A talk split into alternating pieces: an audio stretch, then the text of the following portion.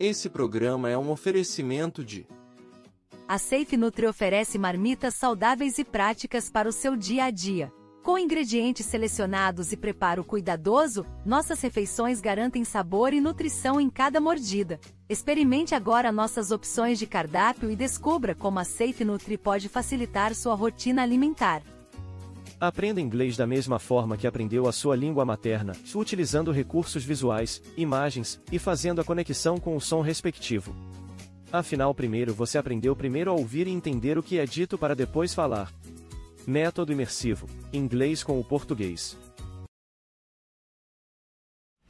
Sejam todos muito bem-vindos a mais um Talk Tour Night Show. Hoje eu tenho o prazer em receber o Vincenzo Ricci, monstro sagrado, ator maravilhoso. Vou contar aqui um pouquinho para vocês, para vocês terem ideia do tamanho da fera que está aqui ao meu lado hoje. De origem italiana, no auge de seus 28 anos, vamos ver se realmente ainda está nos 28, vai bater os 29. Como é que o meninão aqui tá do meu lado, vocês não têm ideia. Alto astral, super energia aqui conosco. Iniciou sua carreira na Itália com diversas participações em peças de teatro e musicais também. Inclusive vou até perguntar para ele qual a complicação que tem para se trabalhar em um musical. Ele vai dar uma aula aqui hoje de atuação e direção também. Por quê? Porque ele participa também, também é um diretor e a gente vai contar um pouquinho mais sobre a trajetória dele, mas eu já volto com o restante aqui do trechinho da trajetória dele após o recadinho da RCD. Na RCD, a motivação é a chave para o sucesso. Somos apaixonados por inovação e tecnologia, com vasta experiência na construção civil. Oferecemos produtos de alta performance, como serra-copo e disco de corte, sempre buscando as melhores soluções para cada empreendimento. E o melhor de tudo, comprando conosco, você economiza. Venha conhecer a RCD Soluções Industriais, saiba mais em www.rcdsoluçõesindustriais.com. E voltei aqui para passar o restante do currículo. Não posso falar o currículo, mas posso falar do know-how do nosso convidado de hoje. Aproveita você, já vai se inscrevendo aí. Você que já está inscrito no canal, agradeço você por estar tá inscrito no canal. Aproveita e dá aquela força pra gente, já vai compartilhando pra galera. Chama a vovó, vovô, titio, titia, papagaio, periquito, as sobrinhas, os, as irmãs, chama todo mundo. Na TV ele esteve na novela Alto Astral em 2014 e na novela Babilônia, ambas da Rede Globo. E aí vem uma coisa que a gente vai perguntar para ele aqui, porque isso é uma loucura, uma loucura pensando de minha parte, que ele mergulha em Poliana e Poliana a moça. Então, trajetória é de cinco anos atuando em alto nível, fez um sucesso maravilhoso, acompanhei também e já vou parabenizar, ele está ao meu lado ouvido aqui, vou parabenizar, porque atuou maravilhosamente bem, dei boas risadas e mostrou uma diversidade muito grande. Agora eu vou falar para vocês ele como diretor tem trabalhado com algumas plataformas chinesas como diretor e ator também, visando gravações de curta-metragem para grandes festivais. Vocês já sabem, a gente vai falar com ele sobre isso também. E agora vem desenvolvendo a sua peça de teatro Um Lugar Dentro de Mim, que já está em fase de testes e ensaios. Uma pena, porque eu queria tentar uma, uma pontinha ali também, né? Mas quem sabe a gente ainda não consegue de alguma forma criar ali né, um personagem para colocar nessa peça. É brincadeira. E como empresário, ele é dono de uma produtora e também uma agência de marketing e influenciadores. Agradeço a todos vocês que estão chegando conosco aqui, Mariana, Maria, José, Paulo. Ficou bom essa sequência aqui, Mariana, Maria, José, Paulo. Ficou boa. Júlio, Wilson, nosso Júlio, diretor, está nos acompanhando lá diretamente da Central Globo. Muito bem. Sem mais delongas, vocês estão chegando agora, eu vou aproveitar e já vou trazer. Vicenzo, por favor, seja muito bem-vindo, muito obrigado por ter aceitado o convite. Muito obrigado, um beijo a todos os telespectadores que estão aí. Por favor, mandem perguntas também, a gente está aqui para responder. Fiquem à vontade para jogar as perguntas hoje, não tem superchat, está liberado hoje, então vocês fiquem à vontade para fazer as perguntas é que aí. vocês quiserem. Pergunto para você, por que viestes para o Brasil? Jovem italiano? Ah, esse país tropical maravilhoso, ele esconde alguns segredos. Alguns, e um deles é mulheres bonitas. Ah, não brinca comigo, juro? Ah, nossa, as mulheres mais bonitas do mundo, né? Então, foi em 2010, quando eu vim para um casamento da minha irmã, para ser padrinho. E aí eu fui num show do 50 Cent. Legal. Daí eu, na Itália, assim, curtia muito hip hop. Eu assistia praticamente o dia inteiro, Kurtz, né? Eminem, 50 Cent, Snoop Dogg. E aí eu conheci uma goiana, uma garota, acabei ficando com ela nesse show. Foi aquela paixão de verão que me fez ficar aqui no Brasil. Tá. E aí no último dia antes de eu ir embora, virei pra minha mãe e falei assim, olha, eu vou ficar. Aí minha mãe, eu acho que ela me deu um voto de confiança, mas ela falou assim, ai, daqui 15 dias ele volta. É, ele vai, vai vai voltar voltar. pro país dele, pro, pro pai dele, pros amigos dele, pro, pra língua dele. Aí acabou que tem 13 anos que eu tô aqui no Brasil já, cara. E tá curtindo? Pô, muito. Curti muito. Curtiu muito, curtiu muito. Curti muito já. O, o povo brasileiro é bem acolhedor. Embora eu tive a experiência de passar um tempo na Itália. Não só a viagem, mas competindo também. E tive alguns momentos que eu estive em alguns lugares da Itália. Então tive na Sardenha, tive em Roma, tive em Milão, tive em Turim. Competindo o quê? Patins. Ah, eu era atleta de patins, né? Me aposentei há pouco tempo, então, mas eu não, eu, eu não entro muito, né? Você não vai me entrevistar hoje Entendi. aqui, não. Você vai me entrevistar em outro momento. daí, Vai me entrevistar atleta hoje, de né? patins. Eu fui, eu fui, fui, é, tem uns títulos aí internacionais, aí a galera jogar no Google aí acha umas coisas aí. Era Thor Patins? Não, seu- era- não, sempre foi apelido? Paulinho Brito Torres, né? sempre foi, sempre foi. E eu tive a oportunidade de estar de, de estar muito próximo do povo italiano. E eu vou falar, o povo italiano, tem gente que fala, ah, italiano é bruto, italiano é grosso. Eu não achei nada disso. Eu, não sei- eu acredito que a forma com que você chega, saber entrar e saber sair de um lugar, pesa muito. E eu me dei muito bem com os italianos, a ponto de querer aprender a falar o italiano. E você aprendeu? Ah, quase nada. Senão a gente ia fazer uma entrevista italiana Ah, agora. seria muito bom. Quem sabe numa próxima eu treino um pouquinho melhor e a gente consegue. Mas muito legal o que você falou sobre saber entrar e saber sair. Eu acho que isso é uma coisa que eu sempre prezei na minha carreira inteira, em todas as casas que eu trabalhei, inclusive SBT, Globo, por onde eu passei, que eu já morei em Los Angeles, São Francisco. Minha vontade sempre foi deixar portas abertas, manter sempre a humildade, a parceria e, claramente, né, não fechar portas por aí pra nós. Né? É lógico. O importante é deixar a porta aberta. Agora eu vou falar. Você tem um português muito bom É, tem- e passa assim batido como como, Como um brasileiro. brasileiro, como um brasileiro. Me incomoda isso, sabia? Incomoda? Me incomoda, porque onde eu vou, as pessoas não acreditam que eu sou de Nápoles. Eles começam a falar, não, você é de Anápolis. Você não é é de Nápoles, não é nada de não é Nápoles, você é de Você fala Anápolis. muito bem e tal. Mas é assim, tem um trabalho árduo, imenso que eu fiz como fonoaudióloga, com a Edi Montec, com, a, com outra fonoaudióloga também, que a gente ficou muito pegado, assim, a aprender sotaques. Porque a primeira no- teste de novela que eu fiz foi na Globo. Foi Verdades Secretas na primeira fase e foi Totalmente Demais, que foi a novela das sete. E aí o produtor de elenco na Globo na época, o Fábio Zambroni, virou pra mim e falou assim, cara, eu nunca vi um italiano goiano na minha vida. Vai, vai tirar o, o ai que você aprendeu em Goiânia, vai tirar o porta, vai tirar esse sotaque italiano que você sempre fala italiano e vai aprender o carioquês. Carioquês. Senão aqui na Globo você não vai ter muitas chances. Tá. E aí eu fui aprender o carioquês no mais, no 2. E aí foi. Aí comecei, entrei na Globo, fiz duas novelinhas lá, participações pequenas. Depois eu tive que tirar o sotaque carioquês pra enfrentar um novo personagem paulista aqui no SBT. Mas isso é bom, isso é bom porque te dá diversidade. Você, você Sim. continua, você consegue, você tem uma flexibilidade. Se a Globo te chamar amanhã pra fazer uma novela de Cara. praia, você vai, você vai levar numa boa, você vai Numa boa. tranquilamente, né? Eu acho que o aprendizado do ator ele nunca vai parar. Qualquer personagem sempre vai ter uma história nova pra se aprender, um hobby novo e um sotaque novo. Eu, claro, eu- ia ser um desafio pra mim fazer um nordestino talvez, mas com certeza ia ser um desafio muito gostoso de se viver. Porque quando você começa a aprender sotaque, você começa a aprender embocaduras. Tá. Porque a- o, o que eu mais observava nos brasileiros, assim, para aprender a falar português, é observar exatamente a posição da língua, a posição dos lábios, como é que falava isso. Então, eu, eu observando muito que eu fui aprendendo. É um estudo, É um né? estudo, assim, sem parar, cara. Não, eu, sei- eu imagino assim, porque quando vo- vocês, como, como atores, quando vocês precisam é, entrar num personagem, você tem que fazer um laboratório que não é brincadeira, né? Eu Uhum. queria, eu tenho uma noção do que, se- do que se trata, mas eu queria muito que você contasse para quem está nos assistindo aqui, como é que é essa imersão de você. vo- vo- vamos pensar uma coisa fictícia aqui. Você vai ter que fazer, você vai ser chamado para uma novela para fazer um delegado federal. Certo? E aí caiu o papel para você, delegado federal. Chegou para você, você aceitou. Quais são os próximos passos? É, geralmente é muita responsabilidade, por exemplo, de uma Globo SBT, colocar todo esse laboratório em, em cima do ator sem nenhuma supervisão.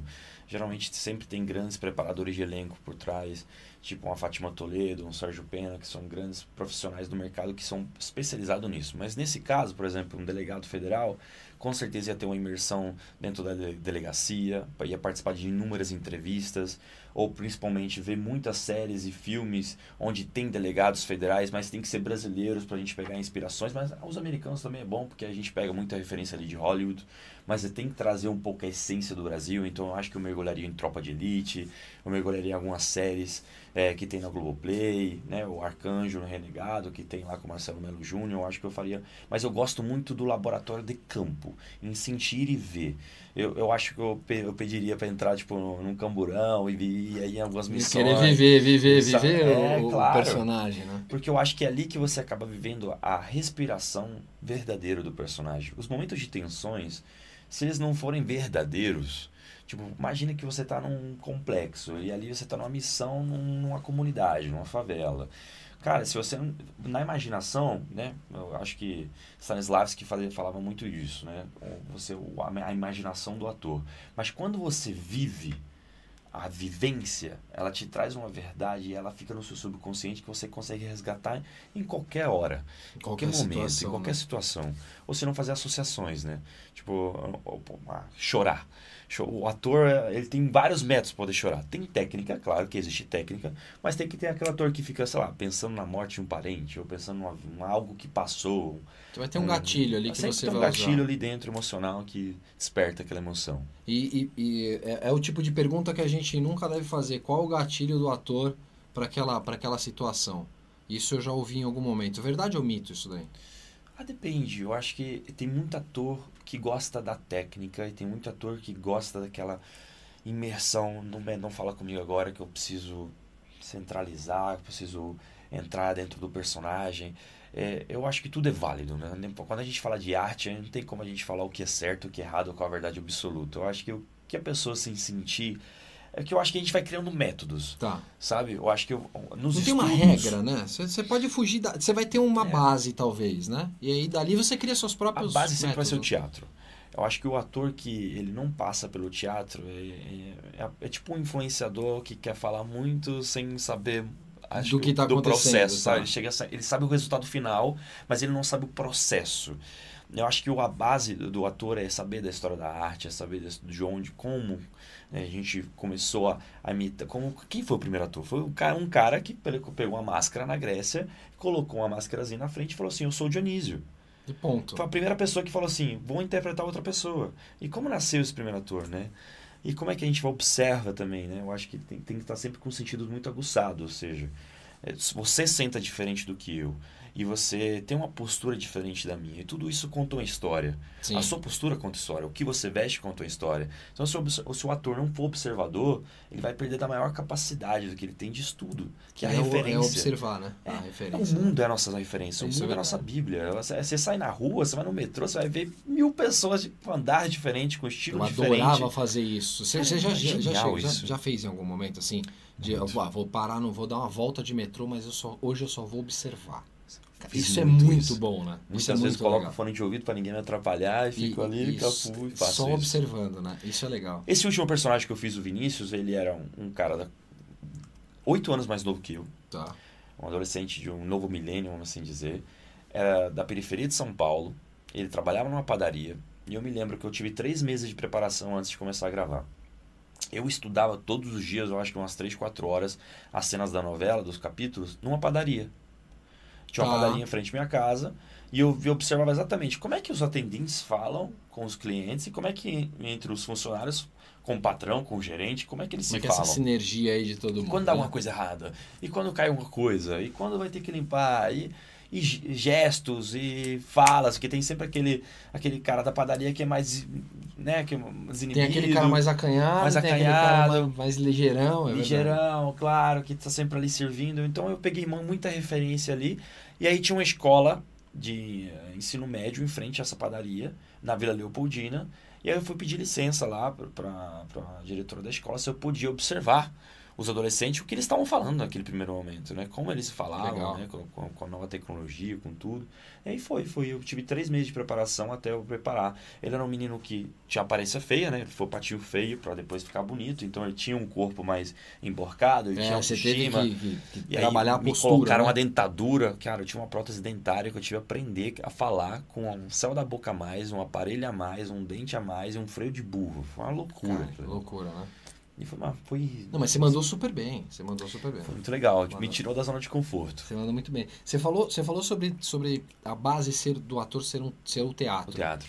E eu vou falar assim, o teatro ele, ele pode assustar e assustar e não é pouco. Sim. Tô te falando por experiência de mestre de cerimônia de stand-up que me, já, já me jogaram nessa fogueira e já me jogaram na fogueira. Vai, faz agora, Sim. que o cara faltou, faz aí. Se vira nos 30. É assustador e ao mesmo tempo desafiador. E, e quando você tem um feedback positivo, é animal, não é? É, é uma zona de. Eu acho que é perigoso também, sabia? O feedback pro ator. Tá. O ator, ele, ele lida com o ego o tempo todo. Às vezes, você falar, muitas vezes, sabe o ator que é muito bom? E as pessoas, onde você vai, eles enchem de elogio. Parece que aquele ator fica naquela zona de conforto. Ele não tem mais pra onde ir, porque ele já se acha bom naquele momento, sabe? Tá. Eu, eu acho que, tipo assim, é... Cara, a gente lida com o ser humano, a gente é representante da, da vida humana. Eu acho que a gente representa todas as emoções, é, todos os pecados capitais que tem por aí. E eu acho que é, é, é delicado essa parte. Mas eu acho que o teatro assusta muito e tem muita gente que desanima. Porque você vai na primeira... Sei lá, o cara que nunca fez teatro, chega, tá com uns 25 anos, fala, vou lá, vou lá ver uma aula.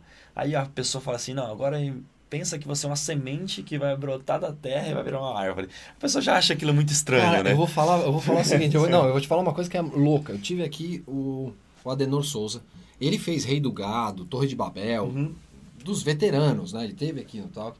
E a gente batendo um papo sobre um outro projeto dele, fora das câmeras, ele me fez um desafio. Ele falou, ó, vou te, vou te mostrar o teste que eu fiz pra banca pra pegar meu DRT. Aham. Falei, "Co- maravilha. Colocamos uma cadeira na frente, sentei de frente pra ele e ele pegou um papel, amassou um papel, colocou no chão. Falou, é um passarinho doente. Você tem que pegar e ver se você consegue salvar esse passarinho. Se você não conseguir salvar esse passarinho, você tem que se despedir desse passarinho. Legal. Um exercício. Eu vou falar um negócio pra você. É assustador. Eu fiz da forma que Claro. que eu poderia fazer. Ele falou: Bom, bom, não, não esperava por isso. Agora eu vou te mostrar. Ele se despediu chorando copiosamente de uma forma que eu achei que ele estava passando mal. E ele me vendeu, ele me vendeu que era um passarinho. Quando, aí eu vi a diferença que existe da gente que vai se aventurar para uma brincadeira para vocês que realmente são profissionais, né? É. A, conversa é totalmente diferente. Não dá para sair se aventurando aí, né? Mas o bom é que você se jogou. Ah, Você- não, eu, eu sou, meio, sou meio maluco, eu vou, eu vou. Acho que é isso. Tem que ser ousado pra ser ator. Tem que tentar, né? Tem que tentar, tem que tentar. Você sabe que eu, eu quando eu, eu na infância, assim, infância e adolescência, eu, eu fazia umas peças de teatro colégio, né? Sim, Colégio, bacana. teatro escola. É, teatro escola. E eu, eu tive um problema que, eu- na época, meu pai não gostava muito dessa ideia, não. Ele quis me tirar fora porque ele foi produtor do Chacrinha. Olha. Então, assim, ele foi produtor do Chacrinha, produtor do Roberto Carlos, Giliardi, trabalhou com todos esses caras. Sim. Ele sabia como é que era o meio naquela época. Na minha época, eu sou. Você, você é menino novo. Eu já sou um veterano. Então ele, ele não quis deixar eu entrar nessa onda. Eu acho que talvez se tivessem deixado, eu acho que talvez. Você talvez acabou parando Pois onde? é, agora eu tô por aqui. Aonde, agora, né? E ele adora assistir todos os programas aqui. Tá agora. vendo? Ele adora Os assistir pais os tentou programas. proteger, mas depois... Não Tá teve lá, né? jeito, não, mal ele sabe que eu, você imagina, ser ator pra mim seria tranquilinho, perto do que eu aprontei na vida, ia ser tranquilo. Me fala uma coisa, na Itália, mais difícil foi atuar em peças ou musicais? Com certeza musicais. Musical é tão complicado assim mesmo, É. porque assim, a gente, eu gosto de assistir de uma forma crítica, Sim. né? Então eu gosto de ver, ok, tô assistindo uma, uma peça, vamos imaginar uma peça. Tô assistindo uma peça, então eu quero ver iluminação, posicionamento de palco, áudio e sincronicidade de todos. Sim. É isso que eu penso. Claro, vai me vender a ideia primeiro. Eu, eu penso ali 15, 20 minutos, me vende a ideia, comprei a ideia eu vou analisar tudo isso daí, embora tá, já tô olhando. Eu sempre percebi, por mais complexa que fosse a peça, que o musical era muito mais complicado. É muito mais complicado. Com certeza tem muito mais tempo de ensaio. E tanto o musical de teatro e o musical gravado como filme, tipo La La Land, o Chicago da vida, o Grease, são extremamente complicados para o artista e para quem cria como diretor. Para o artista, por quê? Porque você vai lidar com canto, vai lidar com dança e interpretação ao mesmo tempo. Então, se você não tiver uma voz bem preparada, ou se não tiver um corpo bem preparado, ou se você não tiver saber fazer, fazer lá suas piruetas, suas coisas, cara, realmente o musical pode te derrubar qualquer ator. Pode, né? Você tem que realmente mergulhar em todas essas frentes e para quem dirige é tudo coreografado. Da iluminação que vem, do flare de luz que se fecha, do, do, É sincronia ceno- da cenografia louca, né? que muda, dos atores, dos bailarinos que chegam, do, do, do cenário que muda. Então, se não for tudo coreografado e os, e os atores não estiverem eh, 100% alinhados e sincronizados com a direção do diretor, nada dá certo. Aí vem uma pergunta minha pra você sobre isso, até porque você também é diretor Sim. agora, né? Então vem uma pergunta pra você. Eu, eu tô me baseando no This Is It, do, do Michael Jackson, aquele, Sim. aquele documentário que tivemos, infelizmente, antes do, do falecimento dele. E ali mostra os bailarinos ah, ensaiando num canto, Sim. os músicos no outro. Em determinado momento junta todo mundo e acontece aquilo. No musical é a mesma coisa, no teatro É a mesma coisa. é separado e É depois sim. junta todo mundo. É, junta todo mundo. Inclusive os, os próprios atores. É, geralmente se trabalham por cenas. Então eles pegam sei lá, o casal principal, vamos lá agora aqui. Depois eu pego os músicos, a orquestra agora, vocês viram? Aí pega o iluminador, vamos fazer o teste. Depois junta todo mundo e vê. Imagina, senão seria uma bagunça. Ah, ia, ia, Você ia chamar a atenção de todo mundo ao mesmo tempo. Ia ser loucura. Ia né? ser loucura. Mas mesmo assim ainda deve acabar acontecendo no momento do ajuste fino, né? Juro que até o último segundo pra você estrear um musical, você tá lá Tem ensaiando puxão em de orelha. palco. É.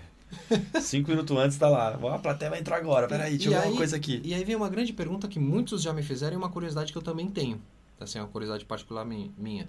Esse período, a partir do momento que você aceita um papel, pensar Certo. teatro, tá? E vamos pensar teatro, é, é que eu acredito que na TV já seja dessa forma. Mas pensando em teatro, aceitei o papel, eu vou ter alguns meses de preparo para estrear a peça. Esses meses de, esses meses de preparo, existe um, um, um, um cachê pago, um salário pago para isso? Sim. Tem, tem que ter, né? Tem uma redução de salário de. você- eles pagam 30% do salário nesse momento. Mas eles, mas, mas tem um valor, né? Esse é, valor. você, você tem um, cachê 100%, né? Depois, sei lá, numa obra de uma novela, de um Tá. teatro, e na época do ensaio, se pagam sim os custos. Geralmente é 30% do valor do, do salário. O mesmo funciona para TV ou ou não? É Funciona pra TV O mesmo também. funciona para TV. Mas isso é legal porque você está se preparando para algo e, e tendo um respaldo, né? É, no teatro rola muito assim, de pagar a hora do ensaio, assim. Aí Você Tá. paga lá, sei lá, uma comida, a locação e sei lá, aquela horinha, assim. E aí e um vai, cachezinho. E manda bala. E vai. E lá, foi bom atuar lá? Na Itália, é, cara, eu comecei lá, né? Então as minhas raízes são lá. Até na, até E na você começa em vontade. Nápoles? Comecei em Nápoles. Comecei com teatro escola, comecei na escola. Na escola eu fazia dança, fazia canto, fazia o- as, as peças no final do ano. E aquilo foi me apaixonando. Até o momento que eu fui e entrei na primeira produção profissional, que foi o musical High School Musical, Tá. em 2007. E eu fui o Troy Bolton, né, o principal. Então, para mim, já foi uma experiência que a gente, a gente se apresentou no Gifone Film Festival, que é um festival de cinema que reúne diretores do mundo inteiro. Vieram vários atores. Eu acho que o Ben Affleck estava lá. Que demais, e, hein? Tipo, viu a gente, sabe? E, e esse problema, eu sempre fui muito fascinado pelo mundo do cinema. Se hoje eu sou diretor e tenho uma produtora, é porque o Charlie Chaplin foi uma grande inspiração lá atrás. Chaplin, Então, o Charlie Chaplin, ele, tem, ele tinha a Charlie Chaplin Production, então ele dirigia, ele roteirizava, ele atuava, e ele era um, né, quase um Mickey, né, quase, né? Não, e não a Disney junto. Quase não falava e... e- e- É, um cara as que- melhores não, é- peças dele, as É, melhores... não, falava, nada, e fazia o mundo rir. Impressionante, né? Então, é uma genialidade, né? E você pode ver que ele era um grande imitador, né? Você, quando você conhece a história do Charlie Chaplin, que saiu de Londres e passou tudo que passou nos Estados Unidos, dentro das, da Warner, dentro de tudo, e depois ele criou a própria produtora, foi ali que eu me inspirei a falar assim, cara, eu quero fazer, eu quero ser um cara assim. É genial, né? Quero chegar nesse ponto, nesse nível, sabe? Eu tinha um quadro do Chaplin que eu ficava olhando ele sentado com uma criança ao lado. O garoto. O garoto, cara. Você sabe quem é aquela criança, né? Então, eu não sei quem é aquela criança. me É o conte. tio da família Adams. É nada. O careca. É o tio Chico? Aham. Olha só, eu não É sabia ele. dessa. Você eu não acredita? sabia É dessa, ele, cara. Que demais. Eu tenho, eu tenho essa, esse quadro lá em casa. É, eu vou ter, vou ter que providenciar novamente, porque eu tinha um bem, bem veterano, bem veterano. Acabou se perdendo nas mudanças aí, mas, garoto. mas aque- aquele, quadro, aquele quadro me impressionava. É um dos melhores filmes dele, eu adoro esse filme. E o, o, o mais louco de tudo é cada vez que eu olhava aquele quadro, eu tinha uma percepção diferente do, do que eu estava olhando para aquele quadro. Claro ele que mete uma embora... coisa meio triste, depois ele mete uma É. coisa meio colhedora. É que eu, eu, eu penso, não sei se você pensa dessa forma. Quando olha uma obra, um quadro que seja, Acho que vai muito do estado de espírito que a gente está naquele momento. momento, para a gente poder entender o, o que é aquilo. Você É vai nessa verdade. linha também? Eu vou nessa linha também. Eu acho que eu visitei muitos museus, assim, eu, todo- eu já viajei muito pelo mundo. Eu sempre fui muito fã da arte, em tudo. Eu sempre parava assim, sei lá, um, um artista de rua tá lá fazendo uma mágica, o artista de rua tá lá fazendo uma pintura no chão, um grafite, ou se não um museu. Eu gosto de apreciar, eu gosto de ajudar. Eu, eu, eu, ensin- eu, eu queria muito, sabe, ser... Tem muito italiano que fez muita diferença aqui no Brasil na questão da cultura, sabe? Ah, mas Tanto tem, no mundo do tem, cinema tem. como no teatro. É, na época do teatro teve um, um grupo de teatro chamado TBC. E, e ele foi muito revolucionário, porque as pessoas estavam deixando de ir no teatro aqui no Brasil. Eles trouxeram o, o Flávio Rangel e trouxeram outro diretor da Itália. Eles começaram a trazer peças europeias para cá. E nessa época tinha Fernando Montenegro novinha, Minissete Bruno, Natália Timber, bem nova nessa época. E, e eles revolucionaram o teatro até que se retomou e veio de novo as obras brasileiras, aí veio Ariano Suassuna, veio tudo mais. Então, pra, eu queria fazer muito parte desse movimento novo, dessa geração nova. Eu sou de 94, né? Tô, tenho 29 anos, mas queria fazer essa, essa grande diferença na cultura de um ser um italiano que, além de trazer referências da Europa, também estar aqui proporcionando arte para os brasileiros. Essa é a minha grande Não, vontade. isso, mas você já está fazendo isso, já está É, fazendo sim. acontecer. Isso que é o legal de tudo. Quando no você processo. quando você vem para o Brasil, a última a última peça que você faz, chegou a fazer TV por lá ou não? TV não. TV não, não Só teatro e musical Teatro por lá. musical. TV mesmo, minha primeira oportunidade foi aqui, na novela da Sete, Alto Astral, com o Jorge Fernando, que me deu uma oportunidade de uma fala com o Thiago Lacerda. Essa história é legal, cara, porque, tipo assim, não é. novela brasileira muitas vezes é vendida para alguns países que falam língua portuguesa. É difícil você vender lá para uma Itália da vida. E, mas tem uma novela brasileira que chegou na Itália que foi Terra Nostra. Terra Nostra. E eu era pequeno e eu me lembro de minha mãe ligar a TV e eu assisti. E o Tiago Lacerda, ele era o galã de toda mulher brasileira. A mulher brasileira sonhava com esse cara. E eu me lembro dessa novela, eu acompanhei essa novela. E olha só, a primeira pessoa que contracenou comigo na televisão brasileira foi o Tiago Lacerda. Que animal isso, que então, legal. pra mim, foi assim, cara, que loucura a vida, né? Que loucura, você viu, você viu lá e aí você dá de cara. Então lá, a primeira cena com ele. Depois veio Babilônia, com Dani de Carvalho, das nove, e até que veio outras oportunidades, Poliana e Poliana Moça. Eu vou dar, eu vou dar aquela passada agora pelo, pelo chat, que é a galera que tá por aqui conosco. Já tem pergunta rolando aí. E eu vou falar pra você que já tem uma boa pergunta aqui, já vou colocar pra você inclusive responder. Mas eu já vou ler aqui primeiro no painel aqui, ó.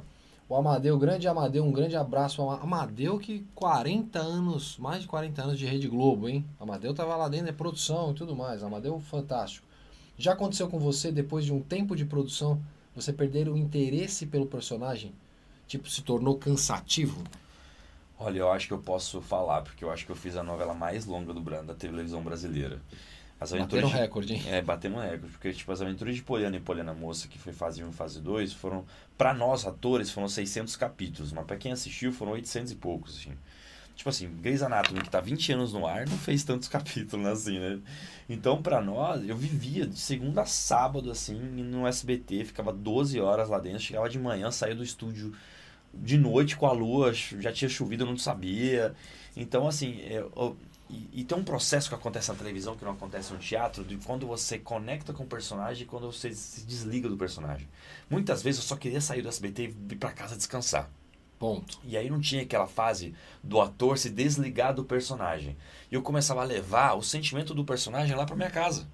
Ah, isso. então, por é- exemplo, isso é- o meu é- personagem era o patinho feio. Tá. E às vezes, cara, eu juro pra você, eu me chegava em casa, eu me olhava no espelho e eu me achava pior pessoa do mundo. Autoestima lá embaixo, eu levava sentimento e falava assim, peraí, deixa eu recapitular aqui, isso aqui era do personagem. Tá trazendo muito. Tô né? trazendo muita coisa aqui pra casa. E isso no, te- no teatro, você tem essa liberdade de você entrar no personagem, sair do personagem, você tem esse processo. Na TV, não. Eu acho que sim, nesse processo de cinco anos de casa, teve fases do momento da minha vida que eu falei assim, nossa, pelo amor de Deus, eu acho que eu não aguento mais. Mas você vai vivendo, vai vivendo. Eu me lembro que quando eu fui gravar essa última cena do último capítulo, quando a gente se despediu de fato de cinco anos de novela, de cinco anos do mesmo personagem, cara, bateu aquele choro por dentro, assim. Mas foi um choro bom no sentido do trabalho foi concluído, sabe? Entregamos uma obra maravilhosa pro Brasil, pro mundo, que muita gente assistiu, mundo afora. E, mas é cansativo. Tem que É. aguentar. É cinco, são cinco, Cinco anos, foram anos, cinco cara. anos, né? É, é, é, classificando aí, entrando na linha de séries, né? A gente tem séries aí que 10 temporadas, 5 temporadas, 6 temporadas, é, não é isso. consegue é. bater o tanto Só que, só que existe gente, cara. exatamente isso, né? É que a Porque- temporada vai de 27. Vamos lá, Friends, que durou 10 anos. Ok. Você tem 25 a 27 cap- é, episódios Ah, você vai por ter, vamos temporada. colocar 300 ali que eles fizeram Exato. 400, vai. Isso. Não bate. Não É, bate. A novela, a novela vai além. Muito além, né? É, o série. SBT gosta de fazer isso. A Globo não. um- A Globo faz 8 meses, um ano de novela. mais tranquilinho, mais É mais sossegado, tranquilo, né? faz 180 capítulos, 200 E capítulos. teve uma pergunta boa aqui, qu- quanto tempo dura a gravação de um capítulo? Essa é bem, O cap... bem boa? Nossa. Essa é bem boa. Cara, depende muito da casa que você trabalha, de verdade. Assim, nós do SBT, lá no SBT, agora eu não tô mais lá, mas é, a gente tem seis meses de frente. O que, que isso tem? O que, que isso quer dizer? Eu gravo hoje, para daqui seis meses passar na televisão brasileira para vocês. No- na Globo, muitas vezes se grava hoje para ir no ar hoje. Ou se grava. Geralmente são 15 dias de frente, tá? Na Globo. Você nunca vai passar de 15 dias, assim. É muito difícil. Só tiver alguma coisa, uma produção muito assim, enrolada, uma coisa do tipo. Mas para se gravar um capítulo inteiro, olha, eu acho que no SBT é desafiador, assim, um mês, assim. Um, Um capítulo, capítulo. inteiro. É, é Um um mês. mês, é um, é um mês. É um... É porque você divide por cenário. Tá. Imagina que esse aqui é seu cenário. A gente vai gravar, tipo assim, do capítulo 1 ao capítulo 60, todas as cenas do Paulinho aqui nesse cenário do talk show. Aí depois vamos para sua casa. Aí, então imagina que a novela, ela passa circula por muitos cenários, por muitas locações. Então você tem que matar cenário por cenário, porque fica mais barato. É, você faz tudo ali, É. acabou. Cara, eu queria muito que o Brasil aderisse à ideia do sitcom americano. Eu acho É genial. genial. Tô com você nessa. Tô Cara, com essa, bandeira junto com você. Juro, eu acho que seria muito mais barato para a televisão Seria brasileira. falar. muito mais. É um galpão. Sim. Imagina a Warner Bros, gente. Vamos lá, Friends. É um galpão extenso assim. Aí esse aqui tem a cafeteria do Central Park. Aqui É. você tem a casa da, do- da Rachel, a casa do Joey. E a câmera, que aqui é a quarta parede, onde circula a produção, É um ela só trilho. arrasta pra lá. É só no E trilho. aí tem ainda a plateia ao vivo com o animador assistindo. E os atores não erram absolutamente nada. E eles gravam um episódio de 20 e poucos minutos, 23 minutos de sitcom, em duas horas e meia. Quando eu vi aquilo de perto em Los Angeles, que eu fui assistir, eu assisti a série Mom, que tá na terceira temporada Tá. da Warner. Quando eu vi aquilo, eu falei assim, mano, Eu consegui ver um episódio de Friends. eu lá, consegui eu ver consegui. coisa. Você viu Friends lá? Não, Friends lá não. Lá eu vi Friends. Você viu Eu consegui ver gravando? Friends, gravando. E demoraram quanto tempo pra gravar um episódio? Ah, foi isso daí, umas duas horinhas. Gente, Em alguns momentos, assim, parava, rolava algum erro, aí caía todo mundo na gargalhada, aí volta pro personagem, aí pum, continua. Mas era, sei E lá, duas horinhas. plateia ao vivo. Então, Todo mundo racha. Os rolando atores de produção sempre muito centrado. Um estúdio que você só carrega as coisas pra cá. Nesse, nesse dia o Joe, o Joe saiu com um pedaço de pão da bancada e ele vai no meio da galera e entrega um pão Um pra uma pãozinho. senhora. Entrega um pão pra uma senhora e volta dando risada, Nossa, dando um dos erros lá. Adoro ele, cara. Foi, o- foi o dia do, do, do frango na cabeça da. Mentira que você Foi viu o dia do frango, foi o dia da frango. Cara, que guerra pra tirar aquele frango dali. Depois ela ficou reclamando muito do cheiro. Pra caramba do cheiro. Tadinha. Não era um frango, um peru, né? É Acho que um era peru, é era um peru do Natal que eles peru do fazem. Natal. eu assusta o. Joey. Não, você assistiu lá, você viu como é que funciona. Por que, que o sitcom não entra aqui e não funciona no Brasil, gente? É porque eu acho que o, o, o Brasil, primeiro que ele é, é- é líder em gravação de novela. É, Mas é um ele- a gente tem uma cultura muito forte que veio do México, que veio da Argentina, de ser noveleiros. É, você colocar um. Eu já conversei isso com alguns, sei lá, com o presidente do SBT, eu já conversei isso com o Pelégio. Por que, que o sitcom não veio? Eles falam assim: ah, teve um ou outro que tentou, o Paulo Gustavo tentou fazer com Tá. o Vai Que Cola. É, teve o do Miguel Falabella, que, que eu não me lembro, que era também, também gravado num teatro. Então, né? sai de baixo. Ou Sai de Sai Baixo. perdurou muito. Sai de É. baixo perdurou muito tempo. Muito tempo. Então, é exato. Hoje mas- teria que ser uma roupagem diferente, porque as brincadeiras lá que tinha. Mas também Mas você mesmo tinha assim era um grande- teatro ao vivo. Tinha- Não era a série, Não, tipo é, Friends, exato, sabe? Não era, não era, não era. Era um teatro ao vivo. é Era um isso. teatro ao vivo. Gravava no Renascença em alguns momentos, Isso, e- por lá. tipo, o Vai Que Cola também, é o mesmo formato, não é mesmo que aquele estúdio genial, a arena É. que fica girando e com a plateia. Não, não é a Não, mesma coisa não- do, do. Eu não vi nenhuma proposta, não me lembro. Se vocês lembrarem no chat, avise, lembra a gente de aqui. sitcom. Eu não lembro de sitcom mesmo, no formato sitcom, que você vai ter os, todos os cenários um do lado do outro. E eu lembro bem, porque era o Central Park do lado. Aí você tinha. A casa sabe, Você, ainda tinha. Não, você tinha a lavanderia de Aham. alguns momentos ali, mas essa mesma lavanderia ela, ela migrava para um, para um outro cenário da PERC, ali da, da esquina da PERC. Na Sim. verdade, é, e tinha o outro lado da PERC, ficavam juntos. E aí você tinha o Joey, a casa do Joey, e você tinha Encostado na sequência... corredorzinho, encostado corredorzinho na você casa da tinha Mônica, da Rachel. da Mônica e Rachel, e depois você tinha a Casa da casa, Phoebe. do da Phoebe e a casa do... Esqueci do, Do irmão vizinho. da Rachel. Irmão do da vizinho. Rachel. Irmão da Rachel. O do- era Ah, era ali do- que usavam de vez em... Olha, eu Sim. gostava dele ele esqueci o nome dele, hein? Me lembrem aí o nome dele. Do Ross. Do Do Ross. Ross. Do Ross. Então, Irmão da Mônica. é, o irmão da Mônica, isso. Então a, a- a casa ali do, do Ross era uma que era Que era sempre rolava uma mu- fachada. e rolava ah, mudava ali, né? Ah, Alguns legal. momentos ali mudavam alguma Mas é coisa. genial esse formato, gente. Isso seria muito mais barato, eu juro pra você. Era um L. Era um... É, exato. Era um L. Um cenário um L. Acabou. Cara, eu juro pra você, eu tenho muita vontade de fazer isso aqui. Vamos comprar uma emissora e fazer isso. Pronto. Eu pensei em fazer isso já. Então Vamos pensar em Comprar fazer uma emissora e fazer Vamos comprar uma isso. emissora e fazer isso, a gente. tá fácil, né? Tá- Ué, Por que não, né? O Silvio joga- Santos com a, vendendo caneta conseguiu? Não há? Não é? O problema é vender essa quantidade de caneta, né? cara? Então, Toma lá da cá com o Miguel Falabella. Toma lá da cá. Eu cheguei em 2010, o Toma lá da cá. Eu não me lembro do Toma lá da cá. Ó, a Maria tá falando que por ela você teria continuado na novela, hein? Fazendo novela até agora. Gente, mas acabou, né? Ó, tô- quem sabe vai exi- vai existir uma Poliana idosa daqui uns dias. Já- será? Eu acho que não, né? Eu acho, que, não. Eu acho que não. E, e me conta uma coisa, como é que foi essa migração? Sai da Globo, a Globo é uma estrutura, Sim. né? E vai pro SBT que veio crescendo pra justamente fazer novelas, Em uma né? outra cidade, né? E aí, São Paulo e Rio de Janeiro, completamente como é diferente. que né? foi isso pra você? Essa Cara, mudança? eu acho que são casas, duas casas maravilhosas de trabalhar, diferente. Eu acho que o SBT ele tem uns pilares muito legais, que é família, entretenimento, muito respeito. Então, o linguajar que se usa dentro do SBT é um linguajar de muito respeito, muita criança, né? A gente se- se- sempre sabe, né? Inclusive, até no nosso contrato sempre tem lá, tipo, não aparece bebendo, não aparece muito em festa, não aparece em tudo. Então, pra zelar um pouco a imagem. né? Mais regrado, Que a né? imprensa sabe como é que é. Vai me ver na rua e falar assim, é o ator do SBT que fez tal coisa. né? Então, assim, não, não que a Globo não seja isso, pelo amor de Deus, mas a Globo tem muito mais produção que o próprio SBT ou que o próprio Record, né? Gente, a Globo acho Você que acaba assim, lidando, eu acredito que É. acaba a Globo, acaba a lidando Globo é a com segunda maior emissora do planeta, cara. muitos atores, né? É, muito- muitos artistas, muitos artistas, atores, né? muitas Muita gente. produções.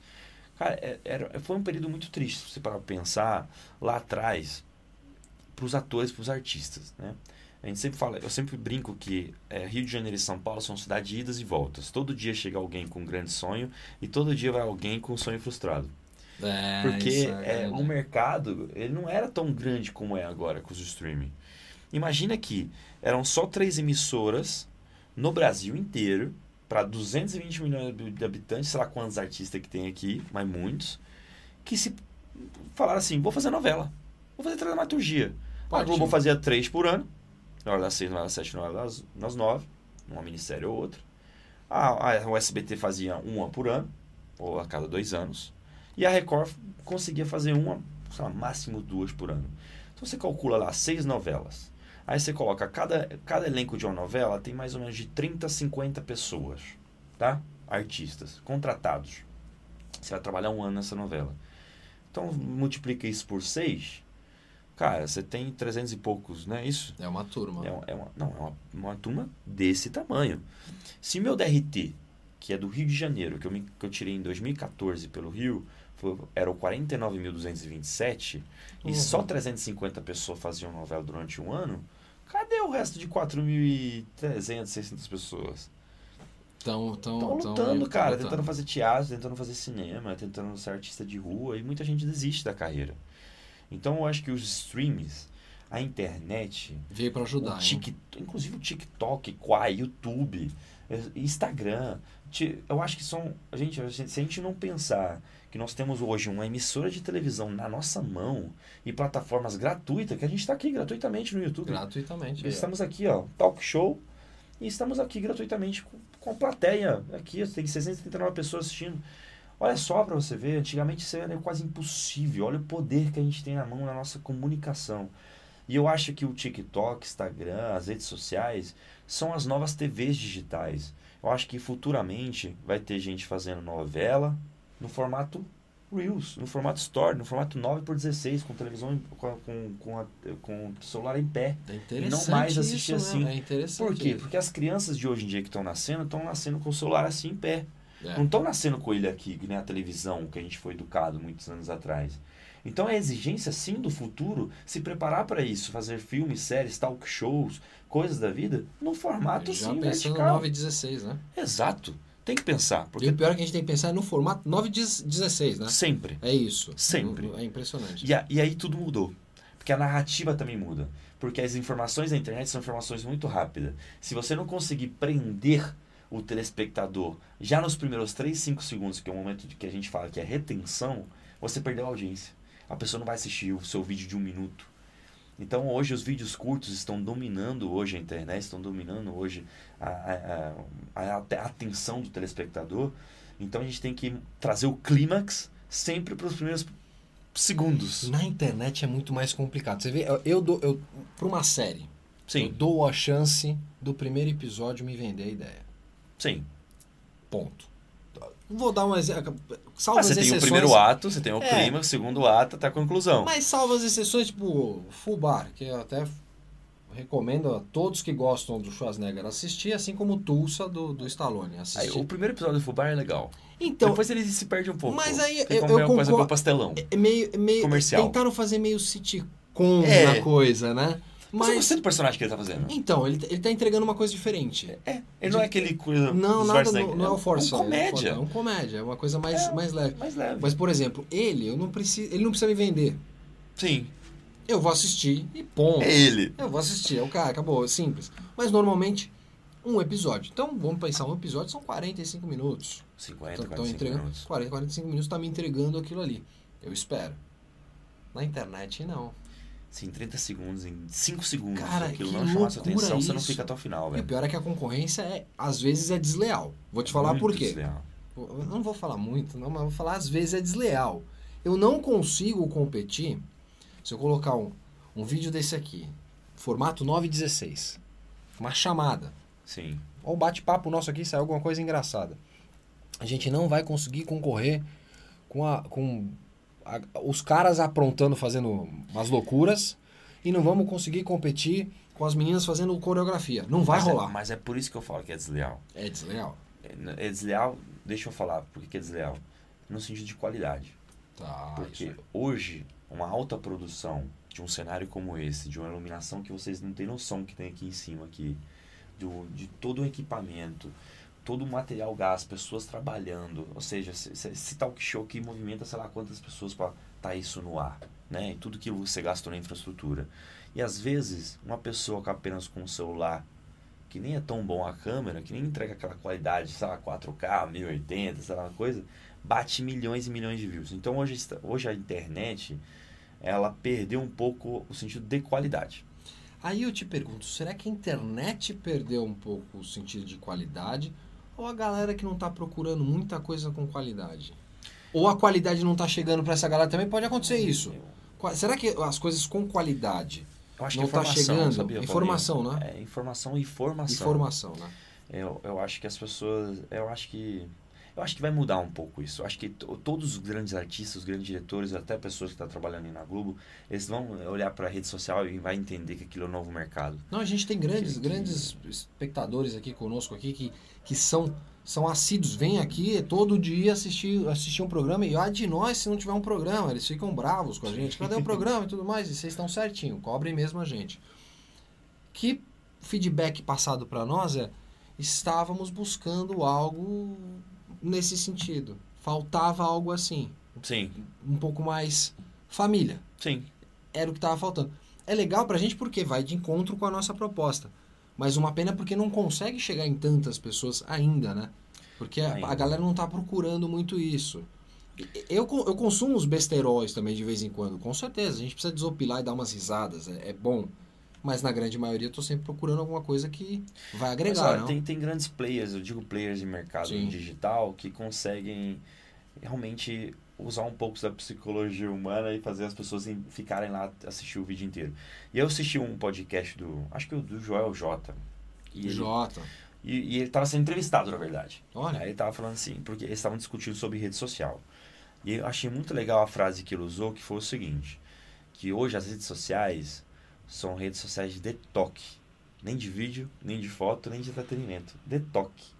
Porque se você nunca não fizer o telespectador levar, colocar o dedinho, a fazer o like, ou a comentar, ou a compartilhar, ou para salvar, ou fazer qualquer coisa do tipo, você estava se comunicando errado. Isso é um fato. Então você tem que sempre tentar direcionar o telespectador a ir ao toque.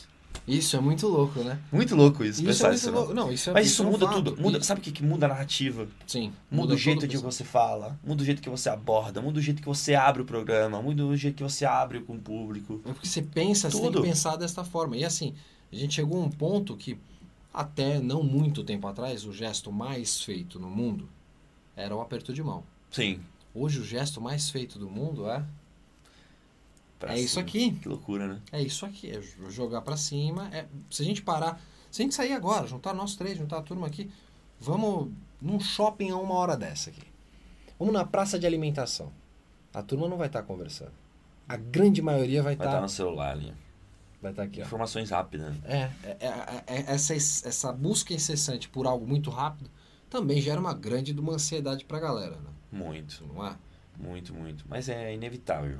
Faz parte do, tem, do- tem que se a adaptar. gente tem que se as adaptar ao próximas game, né? gerações que vão vir pra dar aula pra gente. A gente espera que a próxima geração venha mesmo pra dar uma força aqui pra gente, porque tá. Vai dar uma aula, vai dar um baile, né, gente? A, mi- a minha geração acho que deu umas vaciladas aí com a sua, com a sua geração, entendeu? A minha deu umas vaciladas com a Deu sua. umas podou um pouquinho. A gente tem que dar uma força aí, juntar, misturar todo mundo junto. É verdade. Me conta uma coisa, eu quero muito saber sobre essa experiência em dirigir. Qual o primeiro momento que pega, você pega algo pra dirigir? Vamos lá. Eu, eu, eu como diretor, assim, eu sempre quis me, me jogar primeiro na teledramaturgia. Formato de vídeos curtos, depois eu fui pegando clipes. Aí eu gravei muitos clipes. E fui pegando um clipe mais elaborados, com chroma key, ou se não, trabalhar com grandes câmeras, eh, com uma equipe grande. Eu acho que o diretor ele tem que ser o maestro da orquestra. Ele sabe que tem vários instrumentos ali que ele tem que saber manusear para fazer uma sincronicidade perfeita para aquilo sair bem, sabe? E arte não se faz sozinho. Na verdade, nada se faz sozinho, gente. Então, eu acho que eh, quando eu pego, hoje eu pego uma obra para dirigir, eu sempre tento, tento pensar no público, sempre tento pensar na visão do artista, para deixar o artista sempre confortável conforme ele tem que entregar a arte dele, mas sempre tem que estar ligado nos perrengues das produções, gente, porque é, direção. Minha assessora tá aqui para saber, cara, às vezes a gente falseia, faz, faz umas coisas loucuras para tentar gravar uma cena, uma coisa do tipo, tentar falsear coisas, sabe? Se virar, se vira nos 30, sabe? Mas eu adoro dirigir, cara, eu adoro, adoro, adoro. Eu me identifico muito como diretor. é, em falar com o ator, em falar com a equipe, em ver iluminação, em ver enquadramento, Você gosta dessa em ver pilha? ângulo. Eu gosto da pira de pensar em tudo, no 360, sabe? E isso é legal, porque você consegue ter um olhar do começo, meio e fim e aquilo que você vai entregar na tela, né? No- Exato. ou no palco, né? Cara, eu quero muito. Eu, inclusive por isso que agora eu vou começar exatamente a fazer curtas-metragens para festivais que eu quero me jogar fora. E para depois ir para longas-metragens e tudo mais. Acho que os streams facil- facilitaram isso. Hoje, sei lá, um TCC de um cara que está se formando em cinema pode virar uma série da Netflix. Isso é muito louco, O né? 3% foi isso, né? Sim. E era um TCC. E aí foram chegando na Netflix, gravaram um piloto lá de 10 minutos e aquilo se tornou uma série de vários episódios. Então, Isso, isso, isso é muito legal. É o ápice, né? O cara faz um TCC e vira uma série. Ah, Isso é estourei, muito não, legal, estourei, né? Estourei. Estourou na Netflix, Estourei, estourado. Netflix estourou. E, é você está isso. trabalhando com plataformas é, chinesas. Ah, O TikTok é chinês também, né? Tá, eu eu tô sim. trabalhando muito com a Quai e com o TikTok. Com, com o TikTok a gente está elaborando alguns realities digitais. Rapaz. É, talk shows digitais isso é aí também. perigoso, Não, isso é perigoso. porque tá, sabe o que tá faltando um pouco na rede social? A TV digital. Tá faltando um pouco. Concordo. Tá faltando. É muito conteúdo solto de pessoas ali solto falando alguma coisa, mas não tá faltando realmente a TV digital ali dentro. E aí o, o Quai, genialmente falando, para tentar se diferenciar do, do Facebook, do Instagram, né, do, do TikTok, ele veio com o formato Telequai. O que, Tá. que é o Telequai? É a televisão, tele, a televisão do Quai. Literalmente é isso. Só que é televisão voltada para teledramaturgia, novela. Então lá são novelas de um minuto máximo até três minutos e meios. Então, são vídeos curtos, ou se não uma série de, de, sei lá, de um episódio até o sétimo episódio. assim. De parte 1 até parte 7. Assim.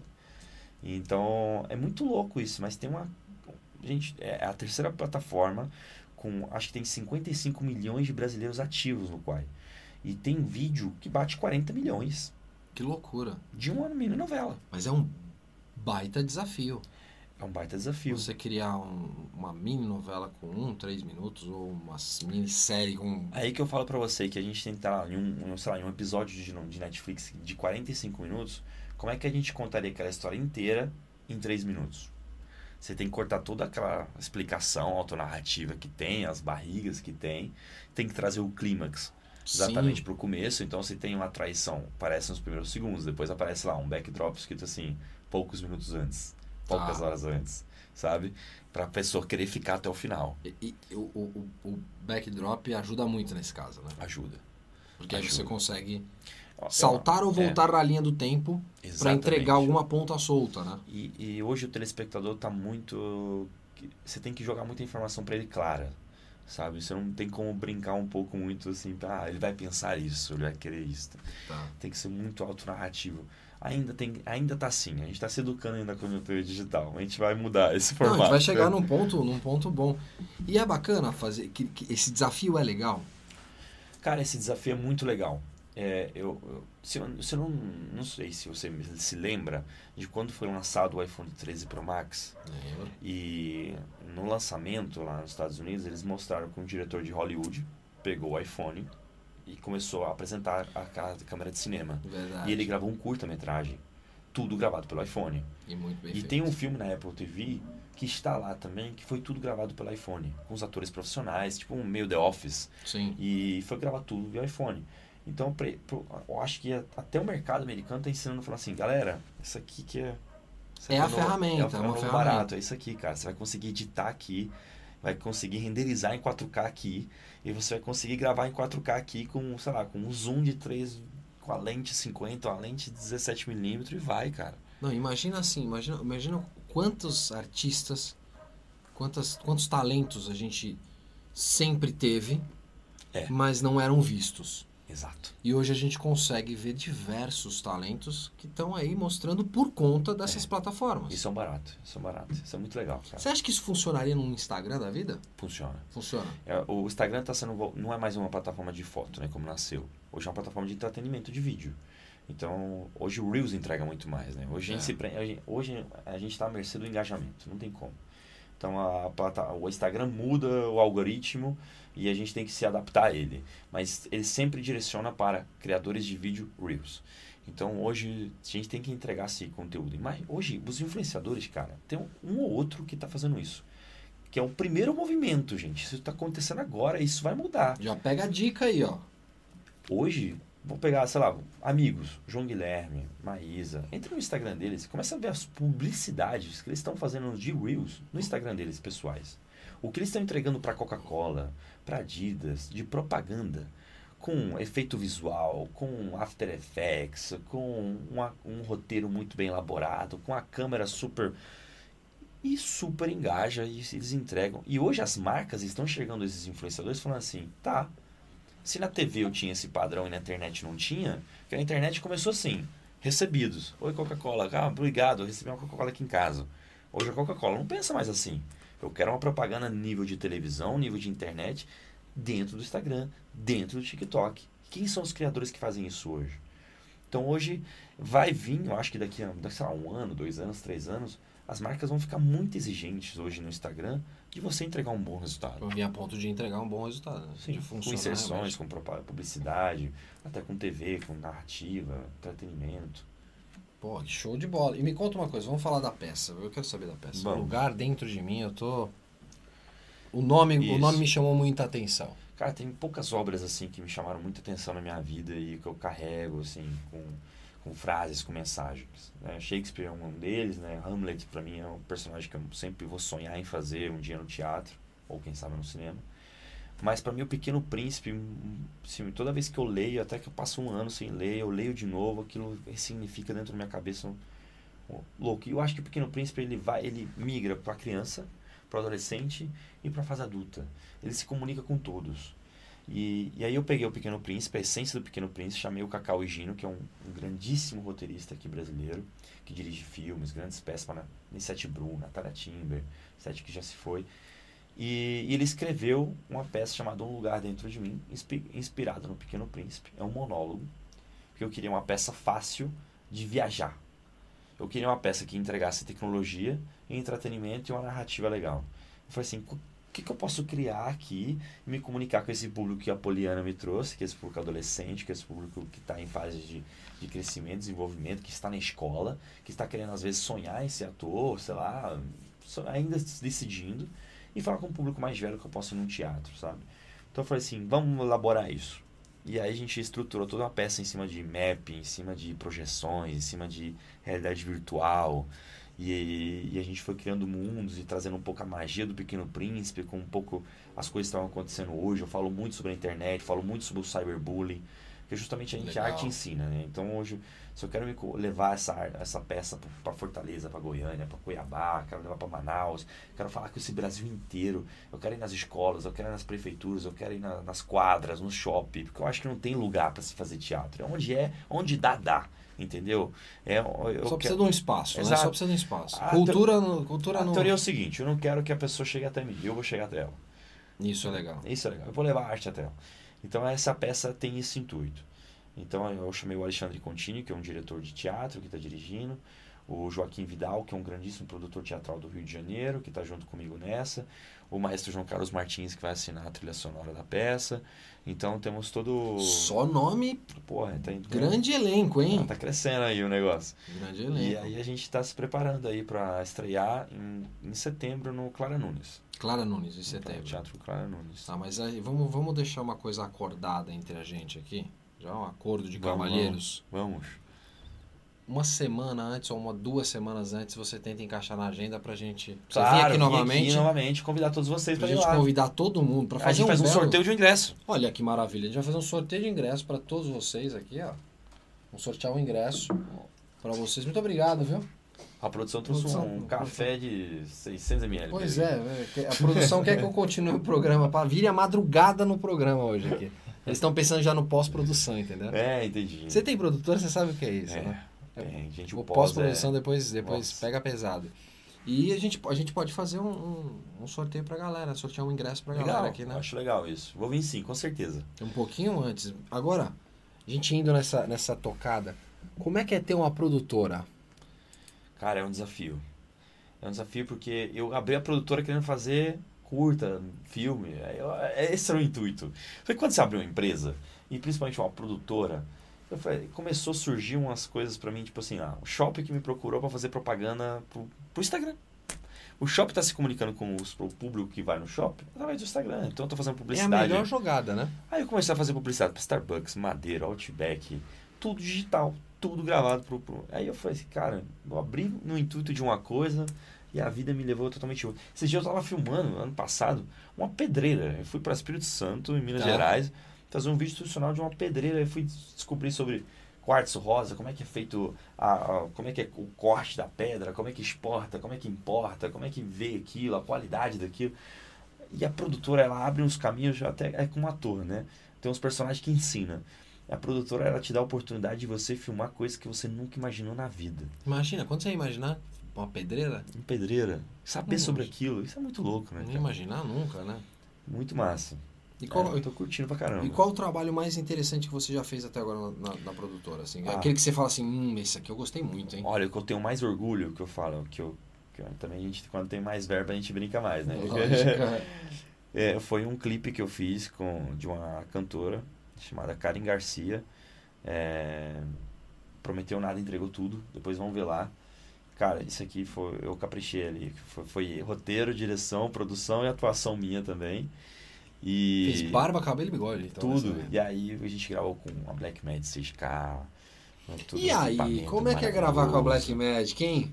A gente tá, a gente tá com equipamento para chegar aí do, do Atem Mini Pro, tá para chegar, tá para chegar Eu já tive experiência com a Alexa, com a Mini Alexa, eu tive experiência com a Red e com a Black Magic como diretor. Então, assim, a Black entrega muito, cara. A Black é um, é um ótimo aparelho para se trabalhar, mas claramente a Red e a Alexa não tem nem como não comparar, tem. né, cara? Você sabe que tem série saindo aí com a Black, né? Sim, tem. Estão entregando muito bem, né? A Black chegou também para fazer um barulho no mercado, né? A Black é uma grande marca, cara. Eles têm muita coisa interessante lá, né? Adoro. Black, ó, ó a gente aqui, ó, o Talk e a produtora. Vocês podem chegar junto conosco que a gente nem vai achar ruim, não. Não, os equipamentos hoje estão mudando tudo, cara. Tem um- umas luzes LED que estão vindo aí pra quebrar o mercado, juro.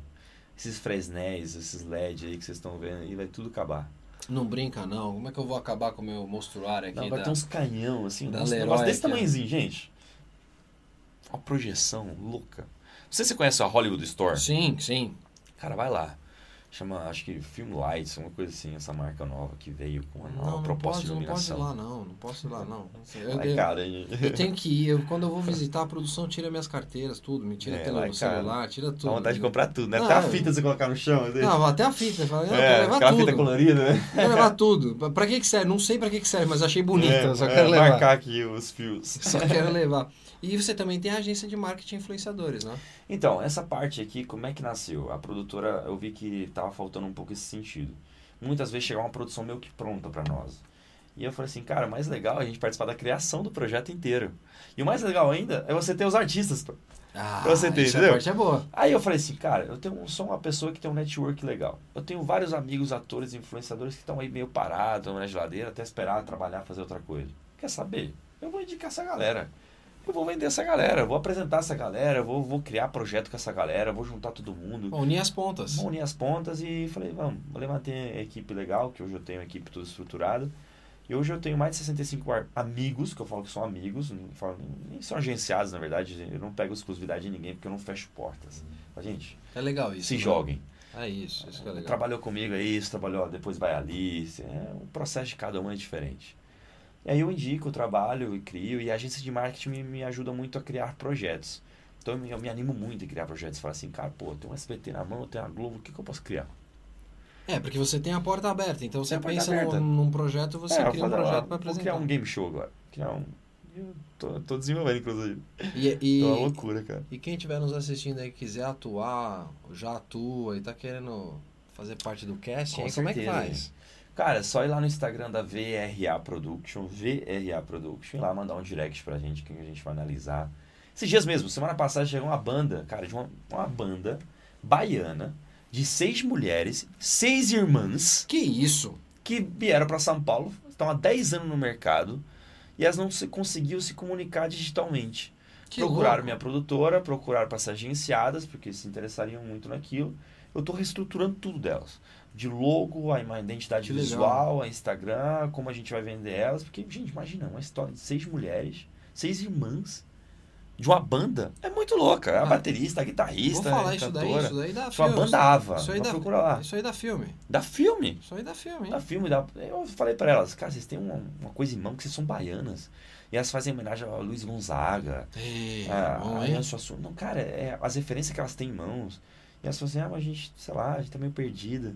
Perdida a gente isso, encontra, cara. né? Você encontra, encontra, Claro. acerta rapidinho. É isso aí, gente. Vocês vão ainda ouvir. Banda Ava. E na produtora, quem quiser contratar a produtora, fazer algo com a produtora. Também na VRA Products lá tem um, um Linktree que a gente sempre fala. É o Linktree, né? Ali tem tudo, né? Lá tem portfólio, tem contato, tem um site, tem tudo que vocês podem ver, o Media Kit, vocês podem ver as nossas produções que a gente faz tanto como, como série ou como videoclipes, e como pro- propagandas digitais e tudo isso. Eu vou falar uma coisa pra você. A gente tá indo pro nosso terço final do programa. Opa. E a hora passa, é uma, uma loucura, um papo bom demais, flui muito rápido, né? Mas eu tô muito preocupado com uma coisa, eu preciso compartilhar com você. Você não acha que a Ana tá muito quieta? Pois é, minha assessora tá aqui, tá quietinha, cara. A gente adora fazer isso. Ela tá desesperada. Ela Não, tá ali, não, não, Ela tá não. muito quieta. Ela, não, não, não, tá quieta. Ela tá... Eu sempre levo a Ana aqui nos ajeitou. bastidores, que ela, ela fica filmando também, tirando umas fotinhas, né? Dando um apoio. Não, a gente, go a gente gosta de fazer essa, essa, essa bagun- Deixa eu te falar uma coisa. Gravações agora nos gerais, assim, ó. A gente esticou um pouco a linha do tempo, mas eu quero voltar num trechinho da linha do tempo. Vamos. Seja no, no- na Globo, no SBT, onde quer que seja. Qual foi o maior perrengue que você teve? Ai, cara. Eu, o mercado é difícil, eu acho que em qualquer profissão, né? Eu acho que. E pode ser perrengue engraçado É. também, viu? Não, não precisa ser perrengue, É, de, perrengue. De, pá, de, de perrengue de tipo. É. Pô, fui gravar numa externa e me deixaram sem comer. Tipo, não precisa ser tão, Ah, tão triste assim também. Não, mas é, eu, eu sei que acontece. Já, já- eu vou falar da minha experiência dos Estados Unidos. Eu sempre fui, um- sempre fui um grande sonhador, né? Eu, eu acho que o Brasil foi uma grande curva da minha vida e Los Angeles para mim tem um significado muito forte porque é onde eu quero chegar, é onde eu quero trabalhar, onde eu quero concluir minha, minha carreira e tudo mais. Que eu quero que minha arte chegue pro mundo, né? Então, acho que Los Angeles é o lugar certo. E, e aí eu fui na cara e na coragem, cara. Eu acho que eu, eu peguei, acho que umas 300 agências que eu achei no Google, no Google. Fui lá com esse papelzinho tudo impresso. Fui lá com mil dólares no bolso, paguei um rosto de uma semana 280 dólares. Falei, cara, tem uma semana para achar casa, para achar emprego, para ir nessas agências todas, tentar me cadastrar, tentar trabalhar. E eu acho que eu andei aquelas Angeles inteira a pé, velho. E o meu primeiro trabalho que eu fiz lá foi me vestir de estátua de de liberdade, estátua Tá. de liberdade. E eu morava no norte de Los Angeles, onde fica os estúdios, né? A Warner e tudo mais. E eu trabalhava em Torrance, que era tipo Nossa, assim, o lado do outro lado. Sul de Los Angeles. Eu pegava três metrô, três ônibus. E eu ficava, sei lá, umas seis horas com vestido de estátua da liberdade para uma empresa de tax free, que é um- uma empresa que ensina os americanos a pagar taxa. E eu ficava com a plaquinha, tipo, tax free, 50% a menos, não sei o quê. E dançando e cantando feliz. Acho que eu, eu tava tão disposto a viver meu sonho. Eu tenho tantas referências que eu falei assim, não tenho vergonha de fazer nada aqui, cara. O Brad Pitt fez isso. O Brad Pitt vestia de frango sim. Ir pra uma linha de fast food e ficar um- na esquina. Até pegar o primeiro personagem e crescer. Depois Friends também. Com ele também na época. E. E foi isso. Eu acho que o meu maior perrengue na carreira, que eu, que eu falo que é perrengue, foi isso porque eu acho que eu encarei um país novo, uma língua nova, que nem o Brasil foi pra mim. Mas os Estados Unidos, a- pô, disposto a dormir em metrô, cara. Não, e não é só isso, né? Estados Unidos, assim, você, você não tem o, você não tem o acolhimento que o Brasil tem, né? Eu morei lá também, te, te entendo. Você não tem o acolhimento que a gente tem aqui. É. É porque é diferente. Você, Ô Paulinho, sabe o que é mais diferente? Vou te falar o que como ator e como artista. Tá. Eu aqui no Brasil, vamos lá, eu sou um cara de 29 anos, que é mais que aparenta ter, sei lá, dos 24 até sei lá, uns 32. Então são personagens mais nessa faixa. E quando eu vou em casting, sei lá, fazer um, um pra Globo, pra novela, pra Netflix, eu sempre compito com pessoas com meu biotipo parecido, sei lá, Sim. o Kleber Toledo da vida. São poucas pessoas e a maioria são brasileiras. Quando eu tô lá nos Estados Unidos, eu vou fazer um casting em Los Angeles, pessoas do meu biotipo, loira do olho azul, que pode competir nessa faixa de idade, vai É ter, comum, né? vai ter italiano, vai ter americano, vai ter espanhol, vai ter ucrânio, vai ter. Vai ter todo mundo, uma, uma grande maioria, vai né? ter um mundo. Tá, é. E que, qual- que, que diferencia o ator para estar na produção lá em Los Angeles? Você parou pra pensar sobre isso?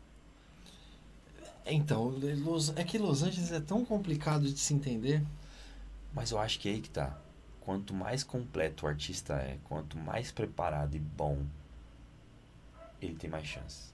Aqui, eu acho que pela competição ser só entre brasileiros, lá a pressão é muito maior no sentido de, pô, aqui tem o mundo inteiro. Aqui vai ter gente que, o cara, cara que, que tem uma formação aqui nos Estados Unidos, pô, que o cara sabe dançar, fazer pirueta, fazer É, corda, tocar entrar, violino, é. fazer tudo. Pô, eu tenho, que tentar me destacar de alguma forma, sabe? Então lá, acho que na sua cabeça você fala assim, eu preciso ser bom. É, é isso. Eu preciso ser bom. E você se joga.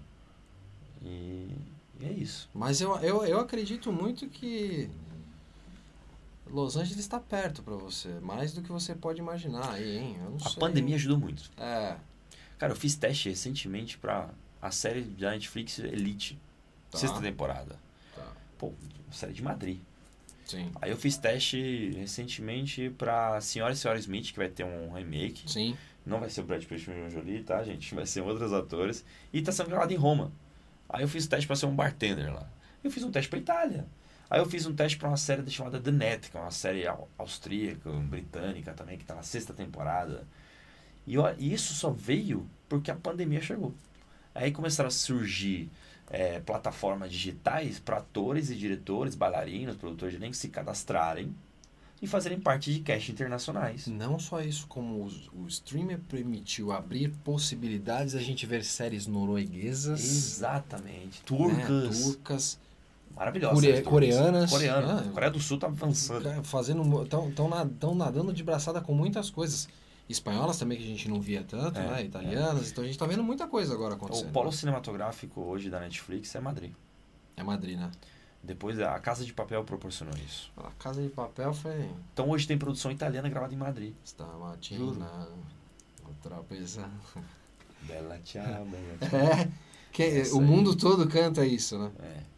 Mas tem É uma, um sucesso, tem, né? tem uma história muito, muito forte, né? Nessa Tem, música. essa música Da- tem uma história guerra, por trás da guerra, Di é muito- Pagani. É, não é uma, não é uma É, não é uma coisa tão. pra sair cantando aí É. serelepe pimpão no carnaval É bem- como a gente viu é bem alguns aí. resistência. É bem resistência. Tem uma bem galera aí. Preciso muito agradecer você por Pô, estar aqui com a isso. gente. A gente tá chegando nessa parte final. Mas antes eu quero que você fale com a galera aí, com a turma do, do Cara, Talk Tour aí. Sei lá, tem outra pergunta que vocês querem deixar aí? A última pergunta de vocês. Não, mas primeiramente eu quero não, agradecer a todos os telespectadores que estiveram aqui. Por favor, é, compartilhem isso aqui, o, o Paulinho, o Talk Show do Thor. Por que, que Talk Show Talk Thor? não. Olha que legal. Olha só, era pra ser uma pergunta pra você, né? Ah, eu tô- Mas tô eu vou dar essa lambuja É o cabelo, você. né? Desde os meus 12 anos. Tá. Eu, Eu tenho um tenho sonho esse apelido de Thor. Aham, Era Thorzinho, porque já era pequeno. certo. Mas veio por quê? Eu ia com a minha avó na feira. Essa história eu já contei em algum lugar, mas vou contar de novo aqui. Eu ia com a minha avó na feira. Já viu carrinho de feira? Já. Roda de plástico. Sim. Faz barulho infernal. Eu odeio esse tipo de barulho desse carrinho. Então eu ia com ela, gentilmente, o netinho gentil. Coloca tudo. Terminar de colocar tudo, a distância da, da feira para nossa casa era uma caminhadinha mais ou menos, mas era um barulhão danado. O que, que eu fazia? Colocaram. Colocava no ombro. E saía levando o carrinho carregado no ombro, tava nem aí. E aí, nego, Thorzinho. Ó, Thorzinho, parece um Thorzinho, porque cabelo, cabelo Grande. compridinho, clarinho. Ó, Forte. Thorzinho, Thorzinho. Ó, Thorzinho, Thorzinho. Eu fui ficando mais velho, né? E aí, na adolescência, Thor, Thor ficou. O apelido Thor ficou até ganhar mais força quando vem o filme. Só que quando vem o filme, vou te falar, você me copiou, viu?